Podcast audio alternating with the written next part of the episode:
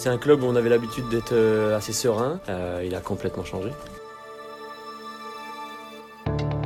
Par moments, après des matchs, je ne sais même plus quoi répondre parce que j'ai honte. Soupçons d'agression sexuelle, licenciement, recrutement raté, problèmes financiers, échecs sportifs.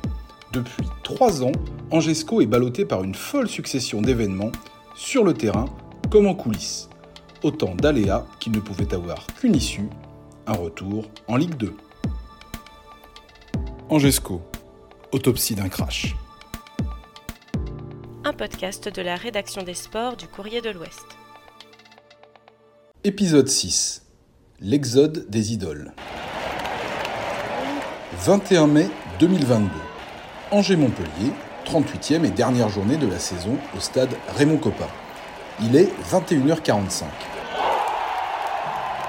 D'un dernier coup de patte soyeux sur penalty, Thomas Mangani dit adieu à Angesco après 6 ans et demi d'histoire commune.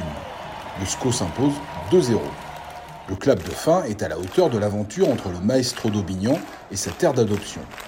Coppa se lève et l'applaudit à tout rompre à sa sortie du terrain, à un quart d'heure de la fin du match.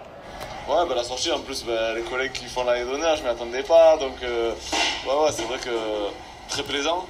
Et puis voilà, même, euh, pour Rome, bah, moi j'étais déjà sorti, mais je me suis levé et je tapais des mains aussi fort que je pouvais, bah, parce que voilà, c'est toujours, c'est toujours euh, bien. Et puis j'étais content et fier de, de voilà, d'avoir passé ces saisons avec mon frérot et, puis avec tous les gens qui nous ont entourés. Rome, le frérot, c'est Romain Thomas qui se tient à côté devant les micros après la rencontre. Bouquet à la main, regard marqué par la fatigue et l'émotion. Lui aussi vient de vivre sa dernière sous le maillot angevin. Pour le breton, l'histoire a duré 9 ans. Après, c'est vrai que ce soir, ça peut, ça peut paraître triste, chiant, un peu pour tout le monde, mais on a vécu des moments fantastiques quand même. euh, c'est rare, quoi. On a fait 7 ans et demi ensemble, euh, pas beaucoup de. En, en Ligue 1, aujourd'hui, il faudrait voir le nombre de, des noyaux comme ça de 4-5 joueurs qui ont fait autant d'années ensemble. Donc euh, on est des privilégiés aussi, et puis euh, de toute façon, chaque bonne chose a une fin. Ce qui est marrant, c'est qu'on voilà, on part en même temps, euh, tous les deux, après Vincent et Pierrick, je sais pas ce qu'ils feront, mais on a senti que c'était le, le bon moment pour s'en aller. Vincent Manceau, l'enfant du club qui avait signé sa première licence à l'âge de 6 ans. Pierrick Capel, le nordiste arrivé à l'été 2015, la saison du retour en Ligue 1. En même temps qu'Ismaël Traoré, le taulier de la défense devenu capitaine à partir de 2017. Le Capi, son surnom dans le vestiaire angevin, donne lui un ton plus grinçant à la belle fête d'adieu.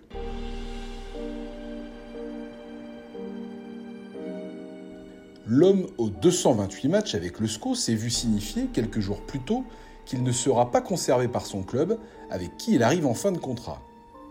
Contrairement à Thomas, Manceau ou Capel qui ont reçu des propositions de prolongation. Les deux premiers refusent. Capel finira par l'accepter durant l'été. Mangani, lui, n'attend rien du SCO qu'il a prévu de quitter pour retrouver le sud de la France. Sans amertume donc. Mais pour Traoré, la situation est différente. Comme je l'ai dit, j'ai accepté parce que je comprends que sur le, le plan sportif, puisse avoir envie de changer et qu'on change parce qu'il le faut. On aime tous le club, donc à partir du moment où c'est pour le bien du club, même si ça nous fait mal, on le comprend et on l'accepte et c'est tout à fait normal. Après, ce que j'ai, voilà, comme on l'a dit, nous, le fait qui nous a dérangé, c'était la manière. Une annonce tardive à deux journées de la fin du championnat. Le club avait décidé d'attendre l'officialisation de son maintien en Ligue 1 pour évoquer l'avenir de ses joueurs. Il s'est tenu à cette règle, prenant le risque de perdre tous ses joueurs historiques le même été. En menant ces entretiens, Gérald Batic, l'entraîneur, le savait. Beaucoup de temps à préparer ces entretiens parce que j'estime qu'ils méritaient euh, beaucoup de clarté, même de la tendresse dans les messages à leur faire passer pour pouvoir les accompagner, de l'affection, pouvoir les aider dans, dans la mesure du possible parce que c'est des champions qu'ils méritent, parce que c'est des hommes qu'ils méritent. Et donc c'est pour ça que c'est des moments difficiles.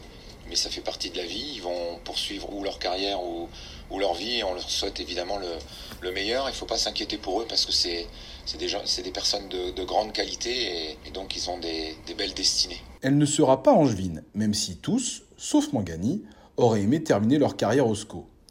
Mais le timing, la nature des offres proposées et le contexte autour d'un club en déliquescence ont finalement raison de leur attachement à une institution qu'ils ont vu changer depuis deux saisons. Le licenciement d'Olivier Piqueux, le manager général à l'origine de leur arrivée, a été une première rupture. Le départ de Stéphane Moulin, leur entraîneur de toujours en terre angevine, en fut une seconde. Le 26 mars 2021, lors d'une conférence de presse annoncée dans la matinée, Stéphane Moulin lâche la bombe. Après 6 ans à la tête de l'équipe réserve, puis 10 ans aux commandes de l'équipe professionnelle, le technicien, joueur du SCO dans les années 80, officialise son départ. Le coach, à qui il restait un an de contrat, a préparé un discours écrit sur une feuille de papier et il le lit avec application. Depuis le début de l'année, je me posais la question de, ma dernière année de contrat et se poser cette question me paraissait légitime tout à fait légitime d'ailleurs, compte tenu des 6 ans euh, passés en Ligue 1, des 4 années passées en Ligue 2, euh, et donc 10 années à la tête de, l'équipe professionnelle d'Angesco. Et comme je le vous ai dit, cette, euh, cette réflexion, elle, a elle a progressivement mûri et j'ai décidé, de, j'ai décidé d'arrêter en fin de saison. Aux côtés de Moulin est assis Saïd Chaban, qui s'est chargé de l'introduction à cette conférence de presse.